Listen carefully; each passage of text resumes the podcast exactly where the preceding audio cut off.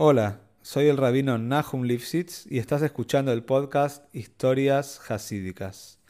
La idea de este proyecto es difundir las enseñanzas de estas maravillosas historias e inspirarnos juntos a seguir creciendo. Si querés dedicar una historia y apoyar a este podcast, podés comunicarte al mail que figura en la descripción de cada capítulo. Muchas gracias por escuchar y que lo disfrutes. Esta tercera parte de la biografía y las enseñanzas de Rebbe Shloime Chaim Kesselman está dedicada para Broje y Atzloje de Bet Chabad de Don Marcos en California. En, eh, como contamos la última vez, Reb Shloime Chaim Mashpia a los 25 años lo había nombrado como Mashpia principal en Rostov, cerca de Rebbe Rayatz donde el rey Rayat estuvo unos años en Rostov hasta que luego después fue a Leningrado. Y en 1921 Reb Shloime Haim se casó con la señora Bluma Bronstein. Esta era la hija, una de las hijas de un Josid que se llama Reb Zev Wolf Bronstein. Y se cuenta sobre el suegro de Reb Shloime Haim que el rey Rashab dijo una vez que este Josid tenía la dargue, tenía el nivel de ser un Beinoni del Tanie. Como sabemos en el Tanie, explica que un Beinoni es una persona que no comete aveires, que no comete pecados, tanto ni en Makshove ni Diburum Maise, tanto ni en pensamiento, palabra y acción. Y sobre, así se decía sobre él, sobre el suelo de Reb Shloime Haim, Reb Wolf Bronstein, que era una persona de este calibre. De hecho, una historia muy interesante. Él era un hombre que se dedicaba a cuidar campos de la famosa familia Gurarie, como dijimos, una familia muy adinerada que ayudaba mucho a los Rebeim. Y Reb Wolf, el suegro de Shalom cuidaba este campo. Y aparte también era un negocio usual entre los Yehudim en ese momento fabricar bebidas espirituosas, bebidas alcohólicas de manera ilegal era un negocio que daba un buen rédito y los Hasidim también siempre hacían fabrengen y estaban de mashke y así hacían. Una vez, el Wolf estaba haciendo Daven en Barijus, estaba rezando con mucha concentración y de repente entró el gobierno, ya era el gobierno comunista, entró a la casa, empezó a inspeccionar todo mientras que él hacía Davenen y vio que había un depósito lleno de mashke. Y pusieron una faja de clausura de, este lugar y le dijeron que no a hablar más tarde. Pero como él estaba haciendo Davenen, como estaba rezando, hablaron con su hija Bluma, justamente que posteriormente se va a hacer, fue la esposa de Shloime Haim. Y Bluma estaba muy asustada y cuando su papá terminó de hacer le dijo, Tati, mirá lo que pasó, vinieron los comunistas y pusieron esta faja. Él dijo, no, entonces ¿qué vamos a hacer? La vamos a sacar y vamos a hacer nuestra vida. Y fue realmente un milagro revelado que estos comunistas nunca más volvieron a la casa. Por supuesto, lo usual es que tenían que haber vuelto y quizás tener que haber castigado a Reb Wolf, pero no pasó así. También de el cuñado de Reb Shloim Haim, uno de los hijos de Reb Wolf, se llamaba Ezra, y el Friedrich Rebbe lo llamó Ezra Seifer, ya que era un gran Seifer, y el propio Friedrich Rebbe le encargó algunas parches de Tfilim, algunas parashiot para confeccionar un Tfilim que después el Friedrich Rebbe mismo usó. Y el Friedrich Rebbe dijo sobre el cuñado de Shloime Haim, era Seifer, como lo decía el Friedrich Rebbe, dijo que lo eligió a él porque es un Eilecher It, es un Yehudi Shomaim, temeroso del cielo. Cuando falleció este Seifer, había un Seifer, un que hoy en día está en Canadá, Menachem Mendel Aronov, que era una persona que estaba aprendiendo el oficio. Él encontró que en la casa la viuda de Ezra le contó a Menachem Aronov que había unos klafim, había unos cueros que servían para fabricar tfilim, mezuzes, y se los quería dar a, a este joven que estaba practicando soifrus.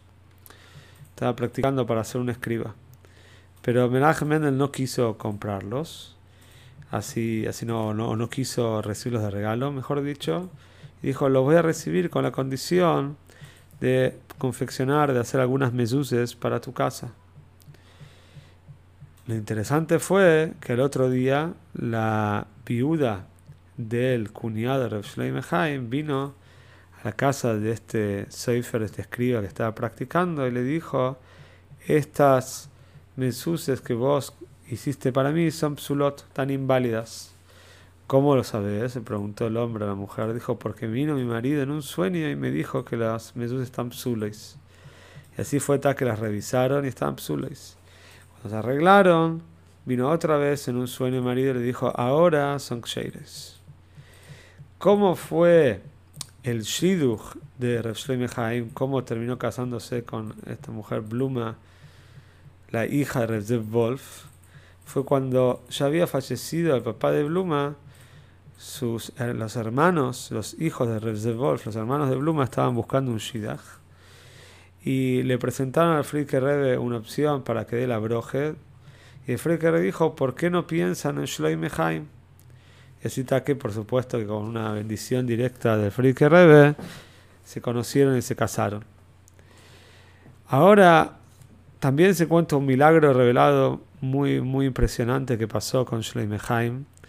Como sabemos, Shloime Haim tenía una amistad muy grande con un host que se llama Reb Yoina Lutsky, que era su compañero de estudio en la yeshiva. Y tanto Reb Shloim Haim, un tiempo después casado, y tanto Jaime Yoina Lutsky no, podían, no tenían hijos, no podían tener hijos, todavía las esposas no habían quedado embarazadas. Estaban preocupados y querían una broje sobre esto. Y Reb Jaime Yoina vivía en Rostov, y por eso todos los Erev Rosh viajaba a Loyel al lugar de descanso de Reb Rashav para pedir una broje tanto para él y tanto para su amigo Reb Shloim Un día recibe Shloim un telegrama del amigo y le dice así: Mirá, estuve en el Oyel, después tuve un sueño. Y en el sueño el Reb Rashav me dice que yo voy a tener una broje, voy a tener familia y que vos ya tuviste la broje. Que sea, que quiere decir que tu, esposa seguramente ya está embarazada, la, la broje ya se concretó. Después le quiso también, le dijo algo más en el telegrama, que Friedrich Rebbe dijo algo sobre Schleimeheim. Pero le dijo, esto no es apto para contarlo en un telegrama, te lo voy a decir personalmente. Pero después, cuando Schleimeheim se encontró con Jaime Lutzky, con Jaime Yoine, no, Jaime no le quiso contar lo que Rebbe ya dijo sobre él en el sueño. Y así que se cumplió la broje y los dos tuvieron hijos. Sobre la esposa, un poco sobre contar un poco sobre la esposa de Reshleim Haim, ella misma era una mashpía, era una mentora de los una mujer muy especial. Se sabe que ella dividía a las personas entre Oibdim y no Oibdim, personas que se esfuerzan en servir a Hashem y las personas que no lo hacen. Necesita que sabe que muchas veces se refería a tal persona, ah, ese es un oibed, ah, este no es tan oibed. Este, así, así, así, eh, así se refería a ella a las personas, el, el mundo de ella, en la casa de Shuleim Haim, todo pasaba alrededor de Hashem, de servir a Hashem. Por supuesto también cuidaba mucho de su marido. El marido Shuleim Haim hacía mucho dar en barijos, eh, hacía mucho tefilá muy pero muy larga. Y cuando estaba enfermo se sentía mal ella misma se preocupaba de que el marido coma bien y a veces que acorte un poco el rezo para que poder descansar un poco. También se sabe que cuando ella a veces los mandaba a llamar a Shloime porque sabía que Shloime todos los días en la yeshiva se quedaba hablando con los Bojnes de mucho tiempo y no llegaba a cenar a la casa, ya llegaba muy muy tarde, entonces lo mandaba a llamar. Y ella misma, Isa Mesirus Nefesh, entregó su vida cuando llegaron a Lud, lo que fue la yeshiva antes de que se construya la yeshiva de Kfar la famosa yeshiva de Kfar ella misma habitó una de las piezas de la yeshiva de Lud, vivió ahí con los Bojren junto con su marido, ahí en la primia, en el dormitorio de la yeshiva. Por supuesto era muy difícil para ella vivir en este lugar. Se cuenta que ella a veces quería tener su privacidad y no quería que la vean salir y entrar. Era difícil, pero entregó su vida y ella falleció Yuchvat, un día tan especial, Tovshimem Gimel, 1982-83. Ahora, ¿cómo sigue un poco la vida de Schleimeheim? En el año, y junto con su esposa, en el año 1921-22, Friedrich Rebbe lo mandó a Polotsk. Y le dijo así, en el Fabrengen, Friedrich le dijo que reparta Mashke, y le dijo que un espía no tiene que olvidarse de nadie, que reparta todos Mashke. Pero también, por supuesto, Friedrich Rebbe le quería decir que cuando llegue a Polotsk, no se olvide de nadie que influencie y que llegue a toda la comunidad. ¿Por qué Shlemheim fue a Polotsk? Ahí había una comunidad de Chsin de Kaput, de, de, y, y de Kapust venían de Jabal, como todos sabemos. El Frike Rebbe tuvo varios hijos y de todos de esos hijos fueron Admurim, fueron Rebes, menos el hijo mayor, Boruch Sholem, que posteriormente de ahí viene nuestro Rebe, Rebe querido. Y eh, los de Capus tenían otras costumbres un poco diferentes a veces que las de Jabad, a pesar que venían de la misma línea de Jabad, pero se habían abierto un poco. Y el Friedrich Rebbe había mandado ya un Josid para que esté ahí de Mashpia y no había funcionado. Y cuando la comunidad pidió otro, otro Mashpia, otro mentor, entonces el Friedrich le dijo a Shleimeheim, le dijo, quiero que vayas vos porque vos te llevas bien con las personas, sos una persona amable, seguramente te va a ir bien. que tuvo mucho éxito, no solamente que fue el mashpia principal de la comunidad, sino también que eh, tuvo el trabajo de abrir un Heider, una escuela para 250 chicos, eh, que ya vamos a contar eh, la historia de lo que pasó en esta escuela.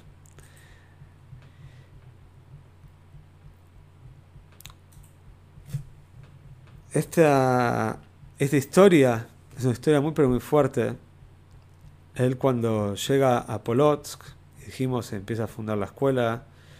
La escuela duró realmente poco de manera revelada, siguió estando de manera oculta, porque a los cuatro meses que él llega a Polotsk, la Yevetskia que era el brazo judío comunista, empezó a cerrar las escuelas. Efrike Rebe le habló muy fuerte a Schlemeheim que se queje delante del gobierno, que esta organización no tiene derecho a cerrar escuelas. La cosa es que cada vez que estudiaba Schlemeheim, estudiaba con los Bochrim, con los estudiantes, lo hacía de una manera secreta. Siempre había algunos Bohrim, algunos estudiantes que hacían de campana y avisaban cuándo podía llegar a venir la policía.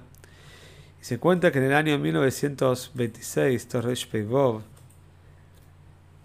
ya se había fundado también una yeshive en Polotsk. Y estaba organizado el estudio de una manera que si alguno de los Bohrim que estaba afuera avisaba que estaba viendo la policía, todos tenían algún escondite o alguna, alguna manera de escaparse para dejarlo a Schleimheim solo estudiando y que la policía piense que estaba estudiando solo. Pasó una vez que la policía hizo inteligencia, se quedó mirando bien cómo eran los movimientos de los hasta que la policía entró en la mitad del estudio de Schleimheim y le dijeron, no, ahora qué tenés para decir. Shenhai muy tranquilo dijo, ahora tengo que decir que tenemos que hacer Mairi, tenemos que rezar el rezo de la noche. Rezaron el rezo de la noche y a Shenhai se lo llevaron preso. Y le dieron como castigo que durante medio año va a tener que limpiar todos los días las calles de la ciudad de Polotsk. Va a tener que limpiar como un basurero, va a tener que limpiar.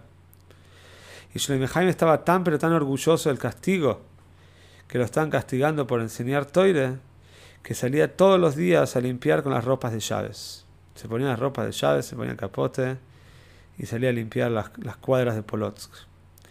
Y se cuenta que Yutes Kislev Torres Peizain, eh, hay una sige muy fuerte de Friedrich Rebbe, que dice así, que los Xidim aprovechen y que agarren todo lo que puedan Mesirus Nefesh, que aprovechen a entregar su vida por Toire Mitzvahs que aprovechen a agarrar lo máximo que pueden toda esta entrega total, porque va a llegar un momento, dijo Friedrich Rebbe, que ya no va a hacer falta Mesirus Nefesh, no va a hacer falta entregarse totalmente porque va a ser fácil cumplir los mitzvahs, vamos a ir a lugares donde ya no nos van a perseguir y ahí van a extrañar el hecho de poder estudiar de manera secreta, van a extrañar hacer una shite de manera secreta, van a extrañar Mesirus Nefesh.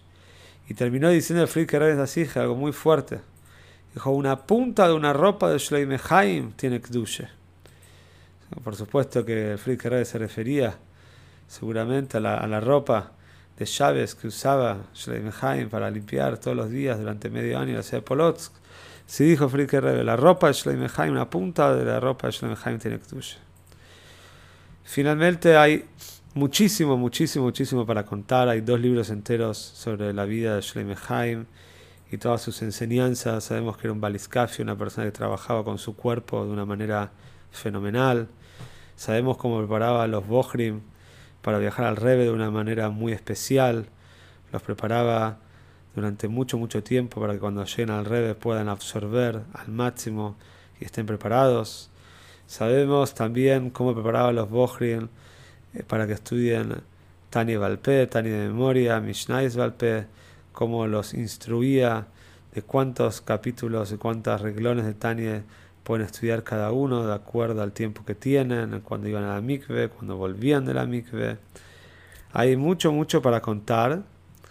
Eh, Bekitsur sobre su vida mismo, después fue gran, gran mashpia en la yeshiva Kfar una yeshiva muy grande en el Israel. Y en Tovshilamed Aleph, 1970-71, falleció, ella estaba enfermo, falleció Yutes Ior, 19 de Ior. Y también se cuenta algo impresionante sobre el fallecimiento, porque una semana antes de fallecer dijo, que está escrito la Gemore, que una persona que fallece en Erev Shabbos, en la víspera de Shabbat, es algo bueno, es un simen yofelo, es un buen simen, y así fue que el próximo Erev Chávez falleció Mamesh muy, muy cerca de Chávez. Y como él había dicho que es bueno porque lo van a enterrar rápido, fue a las apuradas el entierro. Los Bohrim viajaron eh, con el cuerpo de Mamesh Erev Chávez. Y ya viajaron con la ropa de Chávez puesta porque sabían que después de la Kbure ya no iban a poder viajar, volver a Kfajabad. Tuvieron que ir caminando del cementerio hasta cada uno a pasar Chávez en Yerushalayim en otro lado. Para terminar algo del Rebbe sobre Shloime Haim, Rembendel Futterfast, el sucesor de Shloime Haim en la yeshiva de Kfar dijo que una vez entró a Yehidus al Rebbe y el Rebbe dijo sobre Shloime Haim, dijo lo siguiente: Viser Shloime Haim is noch gewen epes. Hasta Shloime Haim todavía teníamos algo. Se dijo el Rebbe Shlomo Haim.